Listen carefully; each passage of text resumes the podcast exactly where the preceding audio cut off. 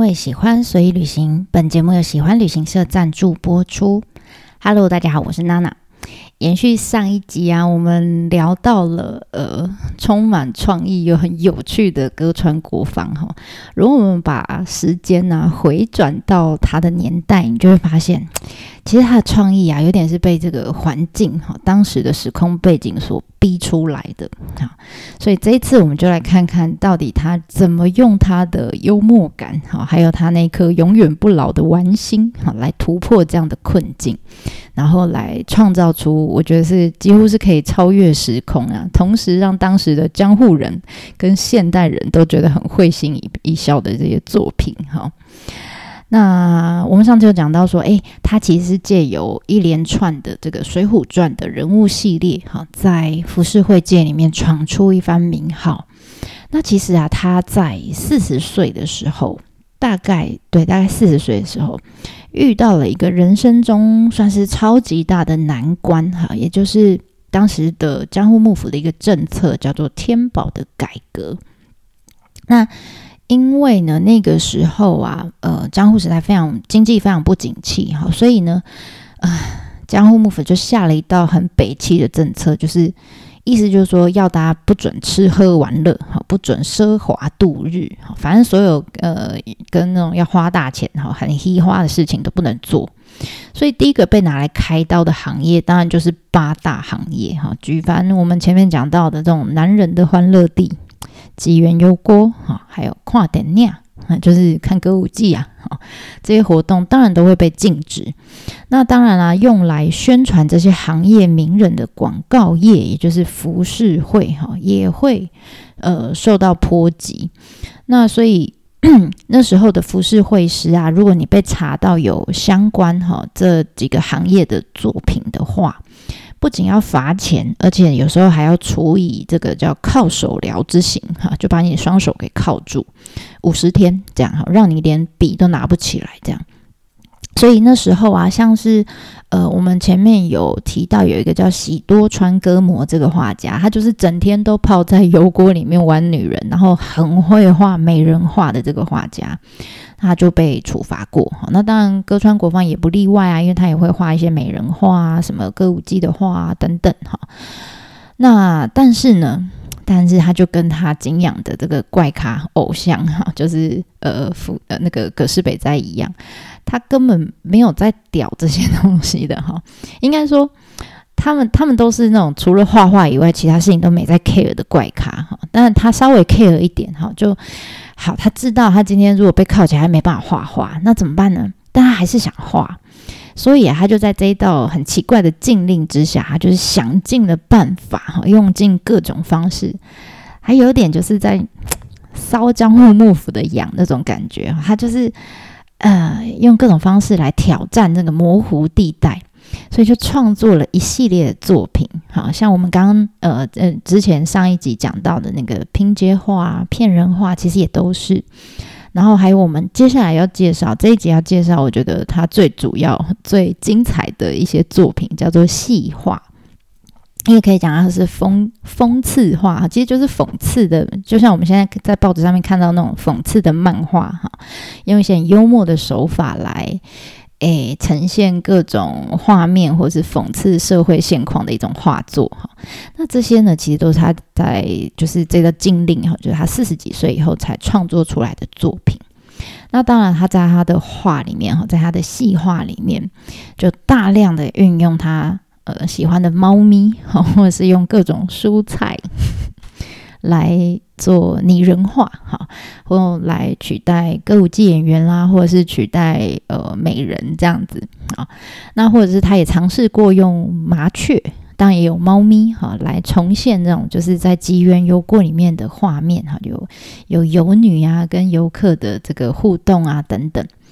然后也有我觉得蛮有趣的，他用这种女生呢呃头上或者是化妆的时候哈。会用到的一些化妆工具，哈，或者是他头上的一些装饰品，来取代正业想要去看花火大会的一些老百姓，哈。那你知道当时的这些民众，其实看到这些话都懂得他想要表达什么，因为他是讽刺话嘛，哈。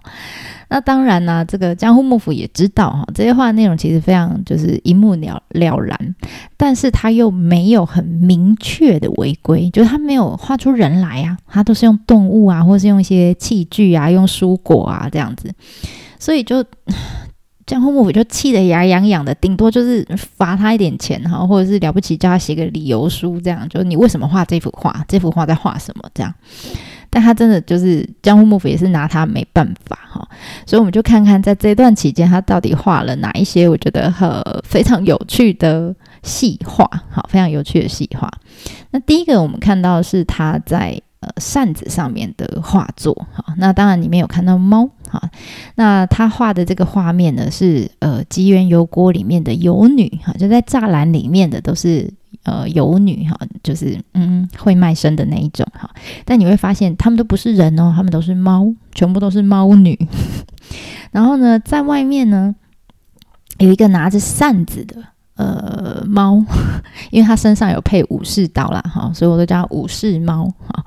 有一个武士猫在外面，那同时呢，旁边有几个是抬轿的猫咪。那台教的猫咪呢？它们是裸露上半身哈，那看起来很像刺青的图案，其实应该是三花猫的这个纹路啦哈。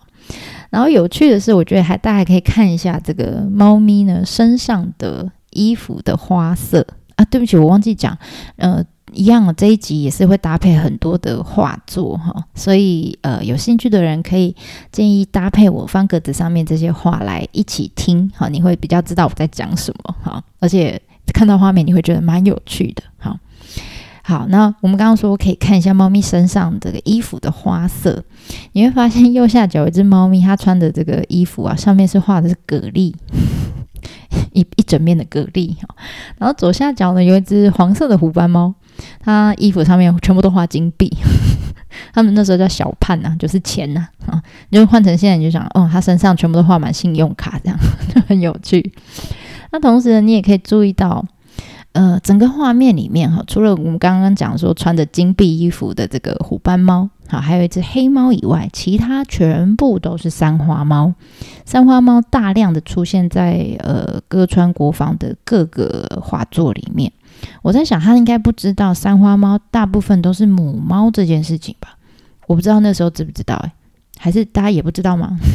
三花有很多都是母猫哦。我我有看过一只公的，但是很少很少哈，几乎都是母猫。好，然后还有一只我觉得很神奇的猫，还有一只很神奇的猫，就是画面最左边有一只猫的耳朵被剪耳了。难不成那个时候就有结扎了吗？我不知道诶，还是我想太多了哈。所以这这幅画我觉得诶蛮有趣的。然后接下来第二幅呢？也是一样哈，它呃，它是浮世绘，它不是扇子上面的画，但是呢，它的构图跟刚刚我们讲那个猫咪的那个油锅里面的画非常像，好，那是因为它画面更大，所以它可以呃挥洒的空间就更多了。那这次它不用猫，它用麻雀，好，你就发现哎，里面的油女全部都变成麻雀女。啊，然后呢，外面的人呢，当然呃，就变人人潮哈，他用麻雀巢来取代这样哈。那当然你就知道，有人潮的地方就会有生意嘛，好，所以你会看，哎，右下角呢有呃一两只麻雀，他们正在卖点心的，还有卖法式的那种小摊贩，哈，他们就拿着东西来卖来凑热闹。然后左下角呢。有一个人就抬着像桌子一样的大大大盘子，然后上面放了很多韭菜，啊，应该是服务生，服务生麻雀，哈。然后左上角呢有一个游女麻雀，好，他就拿着钱，好，准备要递给栅栏外面的这个摊商。那这个摊商应该是我不知道那什么东西，应该是小点心吧，哈，感觉就是他们在做交易这样。然后画面的右边呢，你也可以看到有几个抬轿的，原本是三花猫，对不对？好，这边变成了麻雀，而且抬轿的呢，一定都是半裸的上半身。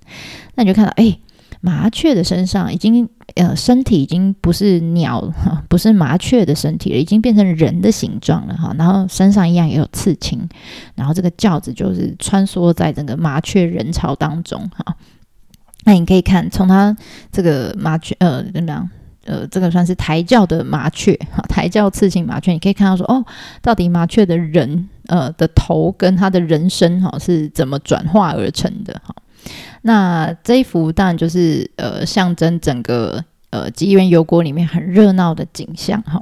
而且 我觉得他选麻雀也非常有趣，就是因为很热闹的地方一定是很嘈杂嘛，然后你感觉好像就是可以听到一圈麻一群的麻雀那边啾啾啾啾在那边一直叫的那种感觉哈，好像是一幅有声音的画一样，我觉得诶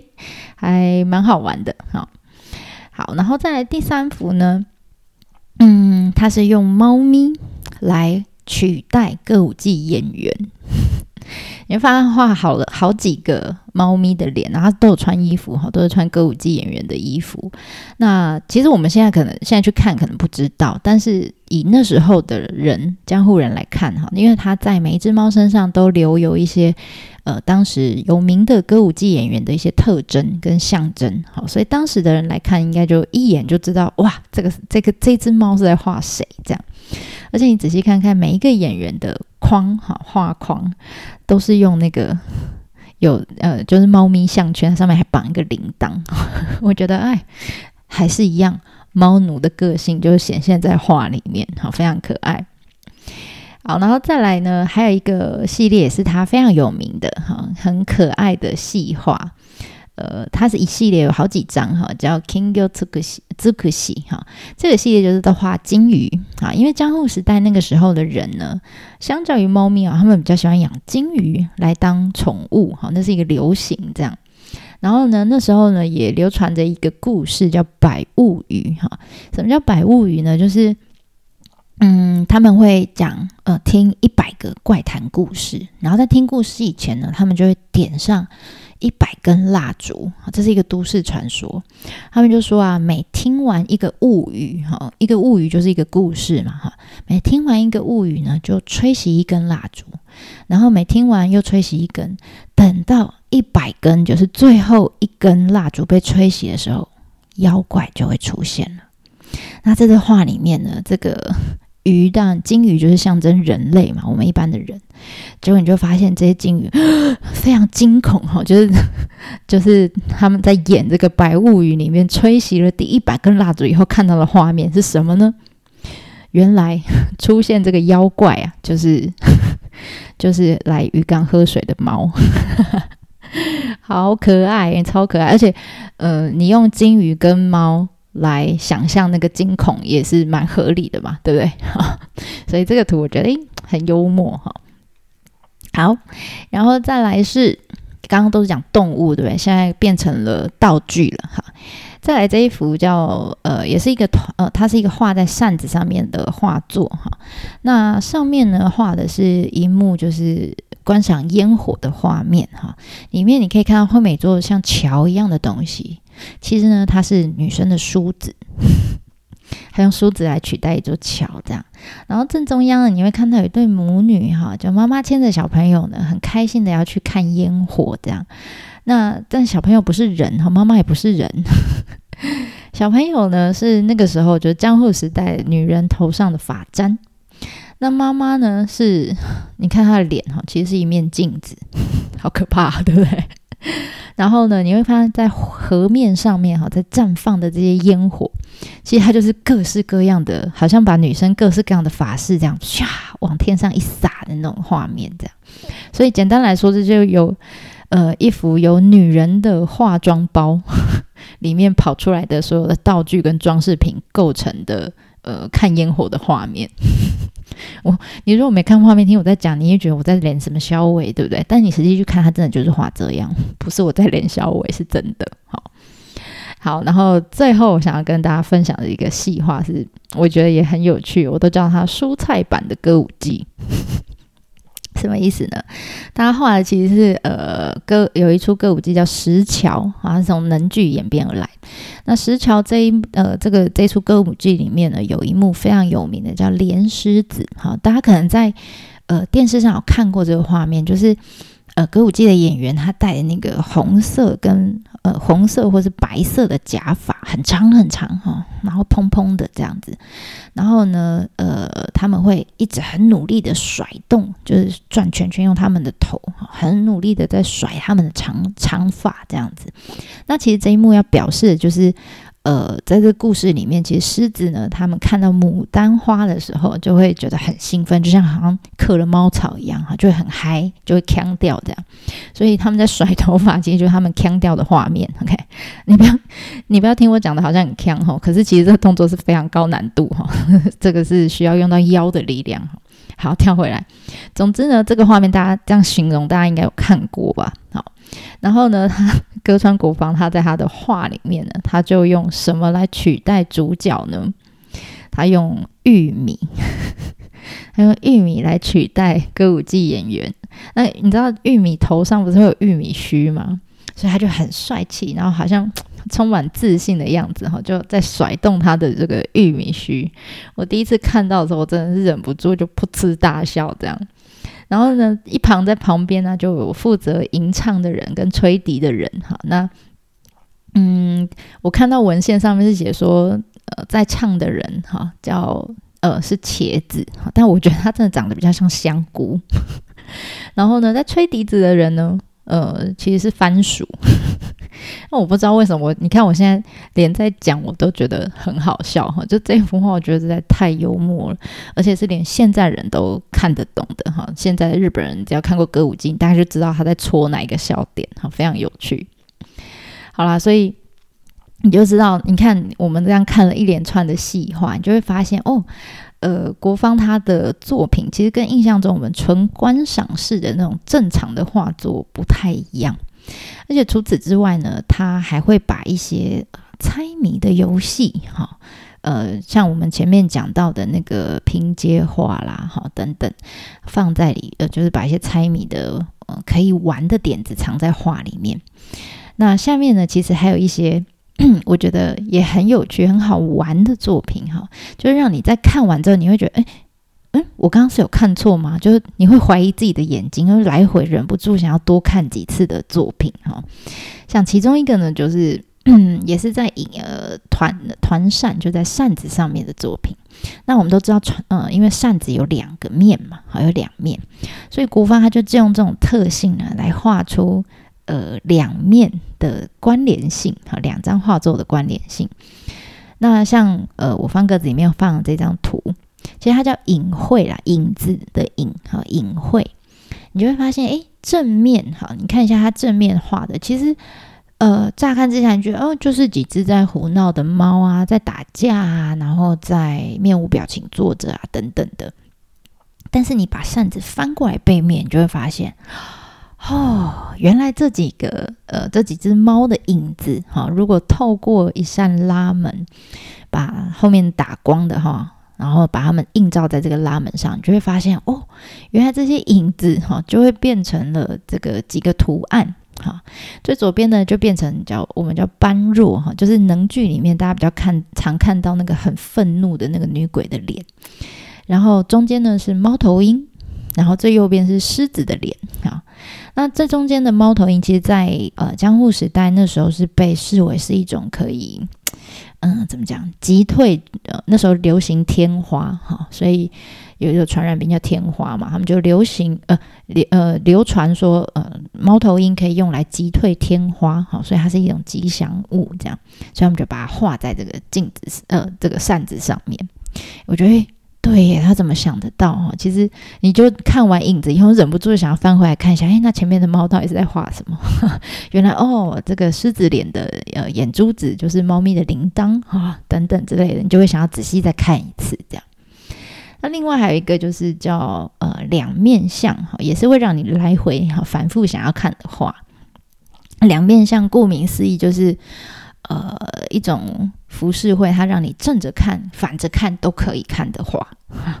就是随着，但是随着你看到的方向不同，你正面看你会看到是这个人物，但你把呃上下颠倒，把这幅画上下颠倒的时候，你会发现，诶，他的脸变成另外一个人了。好，那郭芳很可爱，他就他也很认真的哈，在同一幅画上面呢，签了两次不同方向的名字，就让你。正着看、反着看，你都可以看到他的签名啊，别人让你不要忘记他，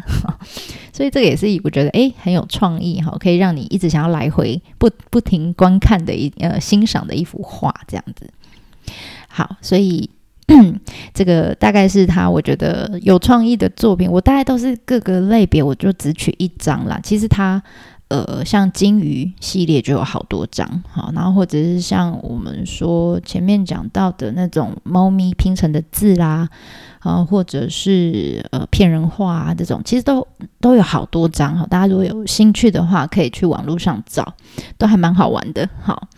好，然后最后呢，嗯，有关歌川国芳，我觉得还有一件事情还蛮值得提的，哈，就是有关他有一个。呃，有预言能力的一个都市传说。好，我们先来看看下面这一张浮世绘。哈，这张浮世绘呢，就乍看之下觉得就还蛮正常的啊，就是画着下雨嘛，然后画里面的人拿着雨伞这样。那大家可以仔细看一下哈，这张图里面最右边那个人手上拿了一把伞，然后伞上面写了几个字，哈，写着千八百六十一番。意思就是说一千八百六十一号的意思啦。那你说，嗯那这个数字代表什么呢？哈，嗯，是在江户时代真的有这样子上面有写番号的这种雨伞的设计吗？嗯，不知道。哈，我们现在都还不知道。但是呢，这个数字哈很神奇哈，它刚刚好是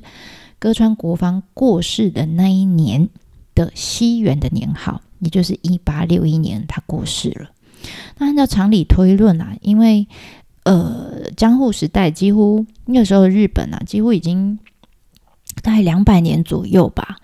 至少也有一百五十年到两百年左右，都是呃呈现一个半锁国的状态哈，所以其实他们不太会跟外国一些文化接触，他们应该不太会使用，也不太了解西元的年号才对。但是国方呢，居然在他的画里面写下了哈他。死亡的年份，不知道是不是巧合，还是他真的是有预言能力？我不知道啊，这无法考证。那除此之外，还有另外一幅非常有名的，就是在呃晴空塔它落成的时候，大家传的 传来传去的一个留言哈，就是到今天都还没有办法解哦哈。就是下面这一幅呢，他写东都山谷的图哈，其实。它里面就出现了一条河川，好，那条河川呢，就是我们现在去东京一定会看到的一条叫羽田川，好，然后右下角呢有几个船夫，哈，呃，应该说是工匠，哈，他们在用呃火，哈，在烤那个船底的木材，哈，这其实当时用来防腐的一种工法啦。好，这不是重点，重点是。左边哈，在画的比较远的地方哈，画的深处有一座桥，桥旁边呢有两座呃塔形的建筑物哈，我特别有把这一块哈，这两座塔给它放大给大家看一下，这个就是现在还有很多日本人都还在尝试呃考证跟讨论的一个谜题哈。因为照理说啦，在江户时代非常严厉的管制之下，如果你没有申请哈，或者是你没有特殊的理由，你是没有办法建造这么高的建筑物。那左边你说，哎，左边那个塔也很高啊。那左边那个塔呢，其实是呃，他们有呃，日本人有很。呃，用很多的这个不同画家的作品，同一个年代的哈画家的作品，或者是用一些呃文字的文献去考古查证了。那他们研究出来说，嗯，那个塔是的确有可能存在的哈。那个塔叫做火箭炉哈，意思就是说，因为那时候江户时代很常发生火灾。那那时候没有 Google Map 嘛，啊，也没有 GPS 哈，所以他们只要听到有火灾哈，那他们灭火的消防大队就要知道那到底是哪一个方向哈，哪个方位有火灾，所以他们就爬上这个高台啊，叫火箭炉来判断方向哈，跟他们要进攻的 哈进攻的路这样子。那所以这样子的建筑在那个时代存在是非常合理的。好，那但是怪的是呢，在火箭炉的右边居然有一有一座比它还要高，几乎快两倍的这种塔状的塔形的建筑物。那有些人就诶就把现在的呃这个照片哈，就地理位置图跟那个时候这张画去做一个比对，就发现说，天哪，那个高塔的位置居然跟晴空塔，就是现在的晴空塔的位置。一模模一样样，难不成歌川国芳是从现代，然后穿越回江户时代的画家，然后偷偷把晴空塔画进去吗？还是说，诶，他真的有预知未来的能力？哈，就像他刚刚我们讲那个雨伞的图一样，他可以知道自己的死期是什么时候，所以他就在画里面预言说：“哦，未来在这个地方会盖一座晴空塔。”但，嗯，这个。对吧？这个谜题现在还还没有解啦，哈，也有也有一些否定的论点存在，哈，他们就觉得说，有些学者说，哎，其实那个只是当时的人为了我想要挖井，哈，所以他们就要盖这种比较高的临时的这种高塔建筑，可能挖完井就会拆掉了，所以大家不要大惊小怪，哈，anyway。反正这幅画就是在晴空塔刚落成的时候，就是造成了一股旋风，这样，甚至还有这个广告，就是用用这个 这个谜题哈来当做宣传，这样。好，那呃，前面我们包含这一集，我们用了两集来介绍歌川国芳这个人，我自己是很喜欢的，但是不知道大家觉得怎么样呢？希望大家可以呃借此看到一些诶比较。不这么正常哈，不这么乏味的呃浮世绘的作品，然后认识一个这么除了葛饰北斋之外哈，还有一个这么有趣的浮世绘师这样子。好啦，那我们这一次就分享到这里喽，那我们下次见啦，电话马丹尼。